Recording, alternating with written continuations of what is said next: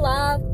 Esse áudio é para compartilhar com vocês um, algumas histórias que eu estava hoje, estava hoje me lembrando na minha prática e que eu acho que pode inspirar você na escuta, na sua capacidade de ter ouvidos de ouvir e sem nenhuma é, tentativa arrogante de parecer melhor do que não sou, na verdade, melhor do que ninguém e nem tão boa assim, mas é um privilégio poder contar para vocês que de alguma maneira nessa vida tão imperfeita a escuta é, pode ser muito libertadora e pode ser muito nobre eu lembro de um senhor que eu atendi num, atendimento de psiquiatria,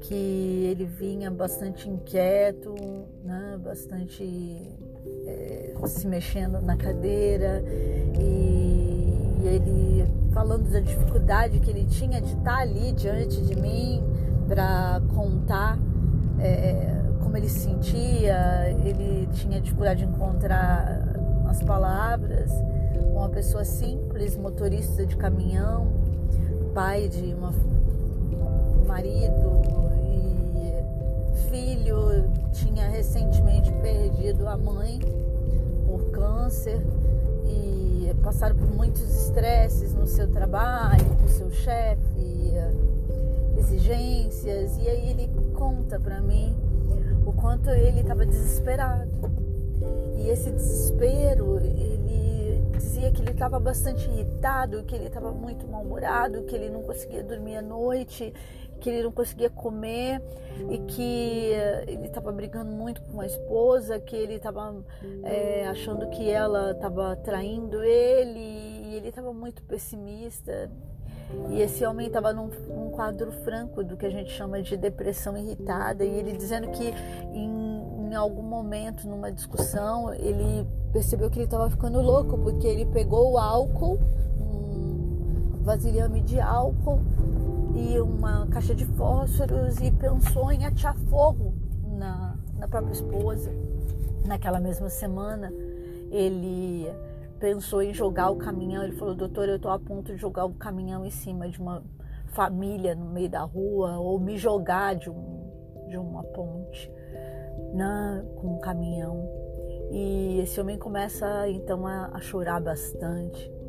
E naquele momento, fora todos os procedimentos que eu fiz de segurança, com, de pactuação com ele em relação a, ao cuidado, afastá-lo temporariamente do trabalho, toda a habilidade que você tem que ter para que o, o paciente aceite um plano de cuidado, que seja uma mudança significativa na sua vida, afinal ele está numa crise instituir tratamento, chamar, convocar alguém da família, porque aquele homem estava em alto risco de suicídio ou de homicídio. E esse homem, ele ficou bom, eu cheguei a acompanhá-lo. E eu lembrei, esse caso ele marcou muito a minha vida, porque a, a capacidade que todos nós, e aí eu não estou falando exclusivamente no meu exercício, mas a importância do trabalho de cada um. O quanto que o trabalho de cada um de nós, é, no ofício que nós temos, pode mudar a vida de alguém.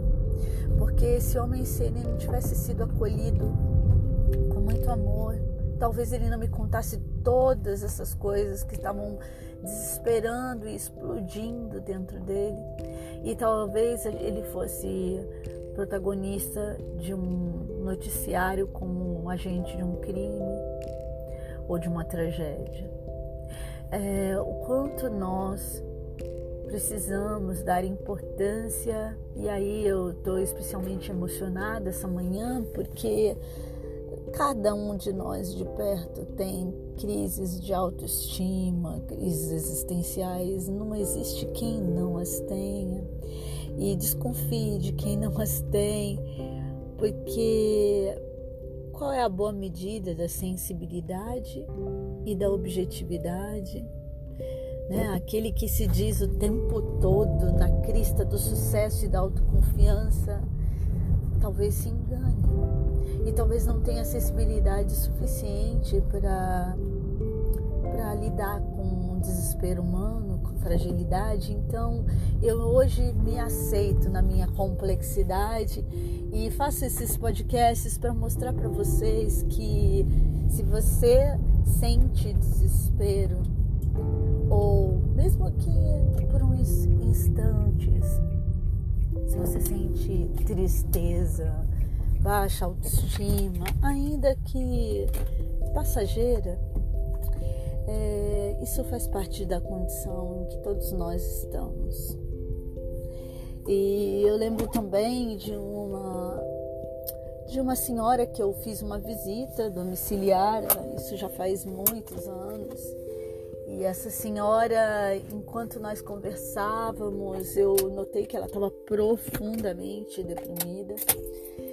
E ela fala que ela tem um segredo para me contar e que ela percebeu e aí com muita paciência, essas coisas elas não se revelam assim imediatamente. As pessoas precisam olhar para você e ver que você quer escutar e está disposto a escutar a dor. E não vai julgar a dor, não vai tentar remediar a dor assim com uma medida simplória, e isso que é a grande sensibilidade de poder pensar um tratamento que eu sempre falo do tratamento integral e isso me toca muito eu acredito profundamente nisso que vocês estão que, que eu falo para vocês que é o poder do da escuta do amor a medicação ela tem um, um, sua qualidade de reequilibrar o sistema cognitivo, funções vegetativas de sono, apetite. Mas o amor é o grande poder. A escuta amorosa é o grande poder. Os olhos de ver, os ouvidos de ouvir. O tempo para estar com o outro. Esse é o grande patrimônio e, e aí essa senhora, ela foi até o quarto e voltou com dois frasquinhos de chumbinho e entregou nas minhas mãos. Aquele momento foi um momento muito especial para ela e um momento muito especial para mim. É, são momentos que eternizam, a, a, que eternizaram as nossas vidas. Essa senhora também eu pude acompanhar ela durante quase dois anos. E essa senhora saiu do episódio depressivo. Ela era uma dona de casa dedicada, né? mãe, avó, tinha um salão de cabeleireiros, de, de, né? ela, ela era cabeleireira.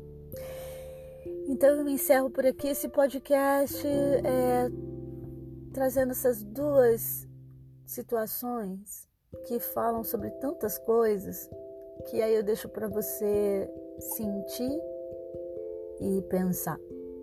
E vamos cuicar cuca com saúde mental integral.